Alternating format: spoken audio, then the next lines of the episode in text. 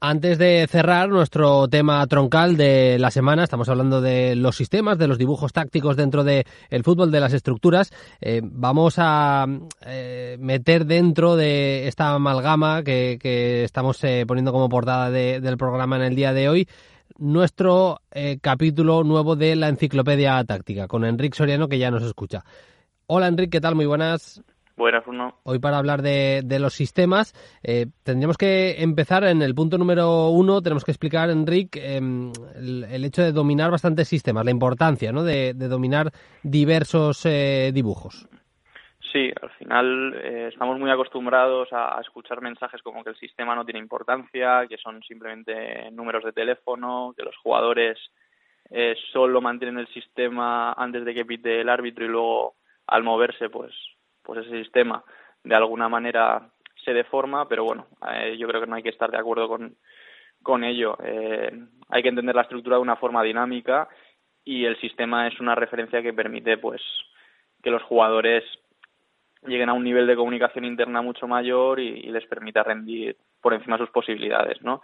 Entonces, es importante para mí eh, entender que el sistema ya te ya genera unas situaciones de ventaja y de desventaja a priori en el enfrentamiento con la otra estructura, ¿no?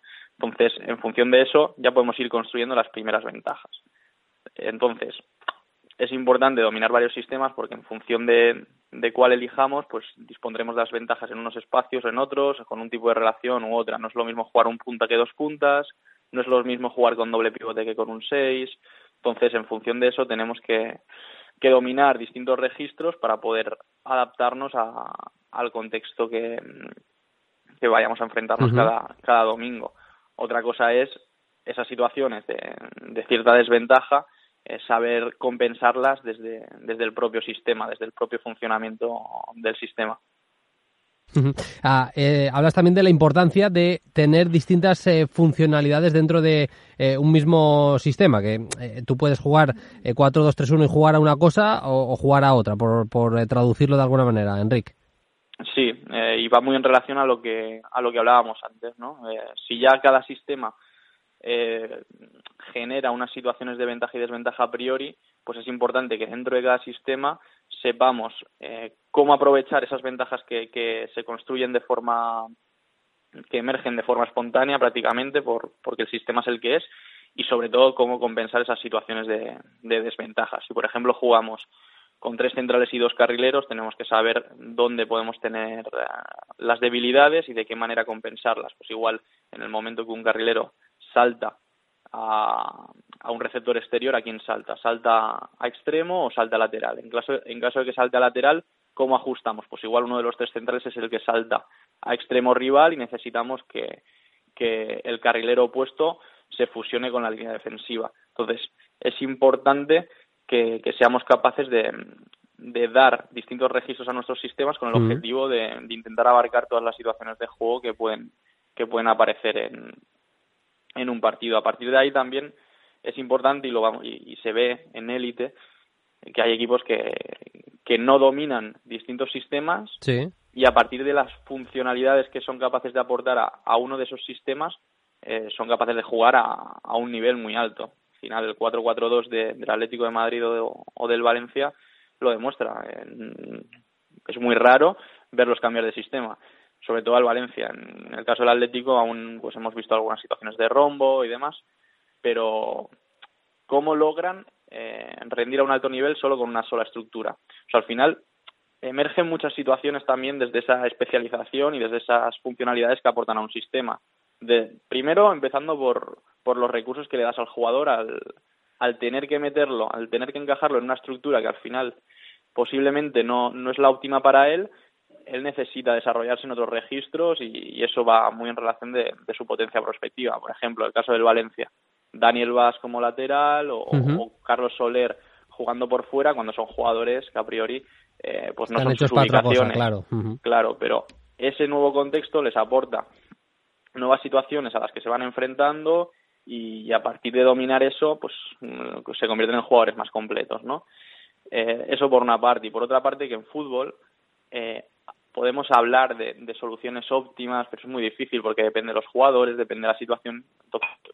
un mismo problema eh, pues tiene muchos modos de resolución, ¿no? Y simplemente por, por la buena ejecución de aquello que, de aquella decisión que, que vayas a tomar, muchas veces tienes éxito.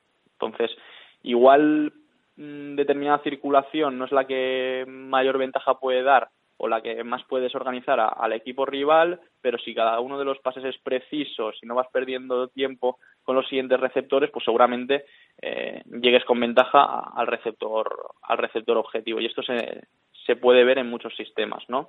Que desde esa especialización, desde dominar todo tanto, desde incluso llegar a, esa automatización de determinados comportamientos, pues van consiguiendo espacio y tiempo y aunque los movimientos no son los que más se ajustan a la situación de juego, eh, siguen consiguiendo ventajas, ¿no? Entonces, desde esas funcionalidades y desde esa especialización dentro de algunos sistemas también se puede eh, lograr éxito.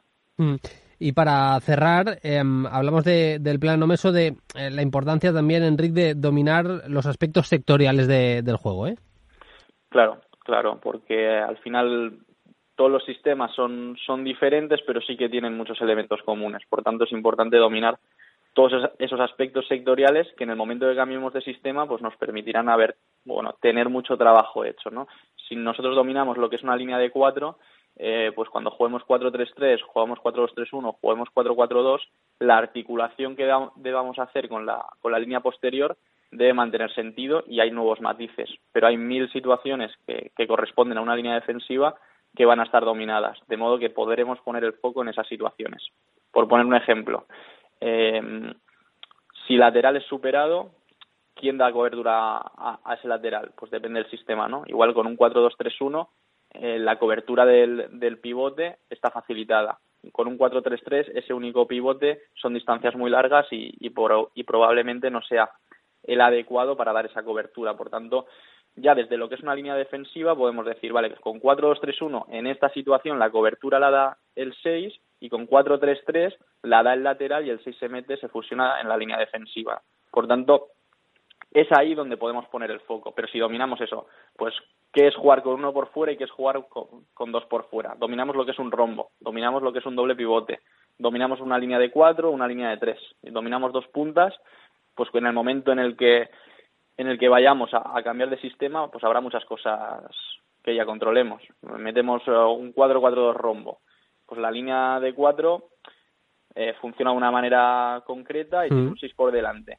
¿Quién defiende por fuera? Pues pueden defender los puntas o pueden defender los 8. Igual es más adecuado que dentro de ese rombo, que si juegas un 3-4-3, los 8 no salen fuera a defender, pues igual en un 4-4 rombo sí que salen fuera a, a defender a laterales pero ya simplemente, pues eso, eh, esa articulación con sentido, esos matices dentro de lo que, de ese plano meso, donde tienes que poner la atención porque hay mucho que tienes dominado. Entonces, pues lo mismo, eh, no es lo mismo jugar con dos puntas en un 4-4-2 en línea donde tienen mucho espacio por delante que cuando tienen un rombo por, por delante donde hay un 10, ¿no? Y la ocupación de área cambia y todo cambia, pero los dos puntas eh, saben moverse como dos puntas, saben generarse situaciones de ventaja mutuamente, encontrarse entre sí, moverse de forma complementaria, de modo que en el momento en que tú quieras desarrollar o quieras implementar en tu equipo un nuevo sistema, eh, todo fluye mucho más y simplemente pones, pones matices en situaciones concretas y yo creo que es la forma de,